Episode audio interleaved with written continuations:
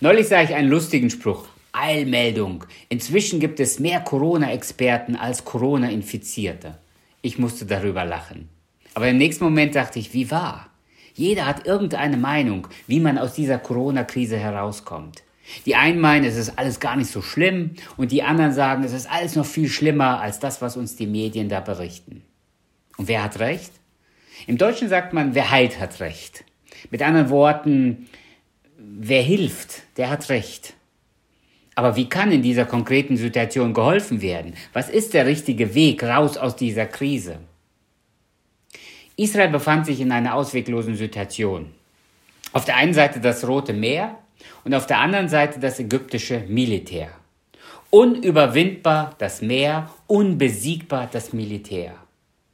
Und wo waren die Experten? Wer wusste, wie man aus dieser Situation rauskommt? In dieser Situation sollte Israel die achte Regel vom Roten Meer kennenlernen, nämlich die, vertraue, dass Gott dich auf seine Weise rettet. Gott hatte einen eigenen Plan und Gott hat einen eigenen Weg, wie er Israel aus dieser Situation rausführt.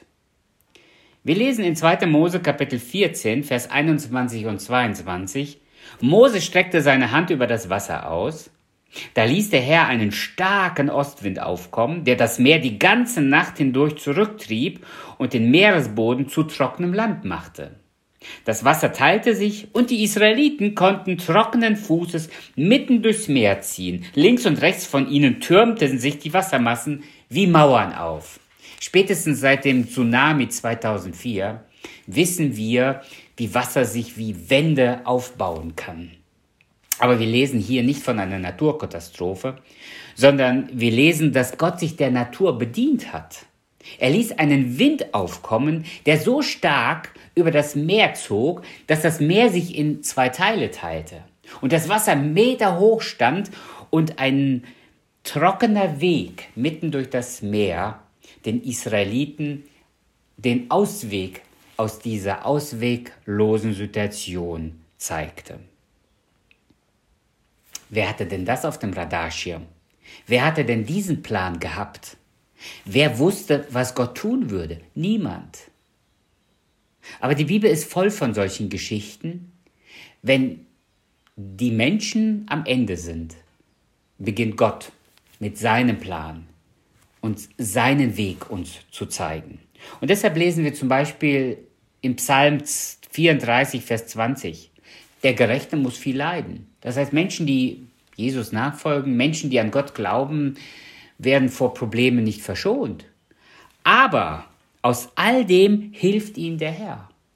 Der Gerechte, der Gläubige, der Fromme weiß, am Ende hilft Gott. Gott heilt, Gott bewahrt, Gott schützt und er führt. Deshalb heißt es auch im Neuen Testament, im zweiten Petrusbrief, Kapitel 2, Vers 9, Gott weiß genau, wie er alle, die nach seinem Willen leben, aus Versuchungen und Gefahren rettet. Ist das wahr, dass Gott uns aus jeder Gefahr herausführt? Ja, aber er wählt seinen Weg und er hat seine Vorstellung, wie er uns rettet. Die achte Lektion sollte Israel kennenlernen. Vertraue, dass Gott dich auf seine Weise rettet. Und dabei lässt sich Gott nicht unbedingt in die Karten schauen. Gott überrascht uns auch schon mal. Und manchmal geht es durchs, durch Leid zur Herrlichkeit. Ich habe mich schon oft gefragt, warum Gott nicht direkt immer ein Wunder tut in unserem Leben. Und für mich selbst habe ich darauf drei Antworten gefunden. Die erste Antwort ist, Gott tut viel öfter Wunder in meinem Leben, als mir das bewusst ist. Wie oft sehe ich gar nicht, dass Gott am Handeln ist. Gott hat Israel 40 Jahre in der Wüste beschützt.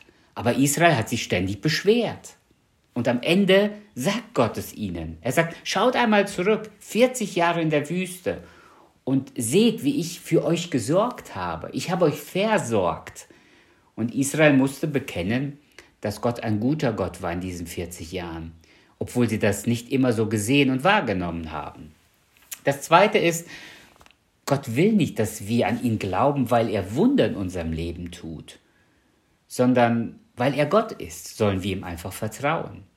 Das ist so wie, wenn ich meinen Kindern sagen würde, wenn ihr jetzt aufräumt, bekommt ihr einen Bonbon. Und das würde ich jedes Mal tun. dann würden die Kinder irgendwann mal nur wegen den Bonbons ihr Zimmer aufräumen. Aber das ist doch keine Erziehungsmethode, dass ich immer nur mit Belohnung den Kindern in ihrem Leben weiterhelfe. Jesus kritisiert Menschen, die ihm nachfolgen, nur weil sie die Wunder bei Jesus gesehen haben.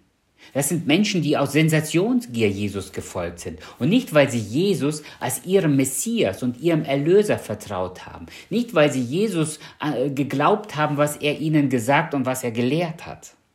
Und das Dritte, was ich für mich als Antwort gefunden habe, warum Gott nicht immer ein Wunder in unserem Leben tut, ist, dass Gott eigentlich das größte Problem bereits gelöst hat. Gott hat das größte Wunder in meinem Leben bereits vollbracht. Das größte Problem ist nicht die Corona-Krise. Das größte Problem sind nicht die fehlenden Betten im Krankenhaus oder die fehlende medizinische Versorgung.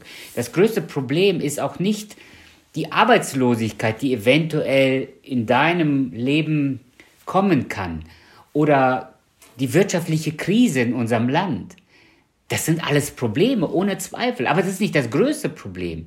Das größte Problem, Wolfgang Schäuble, unser Bundestagspräsident, hat es neulich mal in einem Satz sehr schön formuliert. Er sagte, wenn es überhaupt einen absoluten Wert im Grundgesetz gibt, dann ist das die Würde des Menschen. Die ist unantastbar. Aber sie schließt nicht aus, dass wir sterben müssen. Das größte Problem ist der Tod. Und davor haben auch die meisten Menschen Angst. Sie haben gar nicht vor dem Coronavirus Angst, sondern sie haben Angst, sich zu infizieren und eventuell dann an diesem Virus zu sterben. Israel war am Roten Meer dem Tod geweiht. Davor hatten sie Angst. Entweder durch das Meer oder durch das ägyptische Militär. Aber Gott hatte einen genialen Plan, sie zu retten. Er hatte eine Rettungsgasse aus und durch das Meer hindurch gebildet indem er einen Wind aufkommen ließ und das Meer geteilt hat und die trockenen Fußes durchgehen konnten. Das hatte kein Mensch geplant, geschweige denn geahnt. Aber Gott hatte diesen Plan für Israel. Gott hatte einen Plan für unser Leben. Er hat mit seinem Sohn Jesus Christus das größte Problem unseres Lebens beseitigt. Er hat einen neuen Weg geschaffen für uns Menschen hin zu Gott, hin in die Ewigkeit. Er hat den Tod besiegt. Jesus hat den Tod ein für allemal besiegt. Und deshalb sagt Jesus, ihr werdet leben, wenn ihr an mich glaubt, selbst wenn ihr sterbt.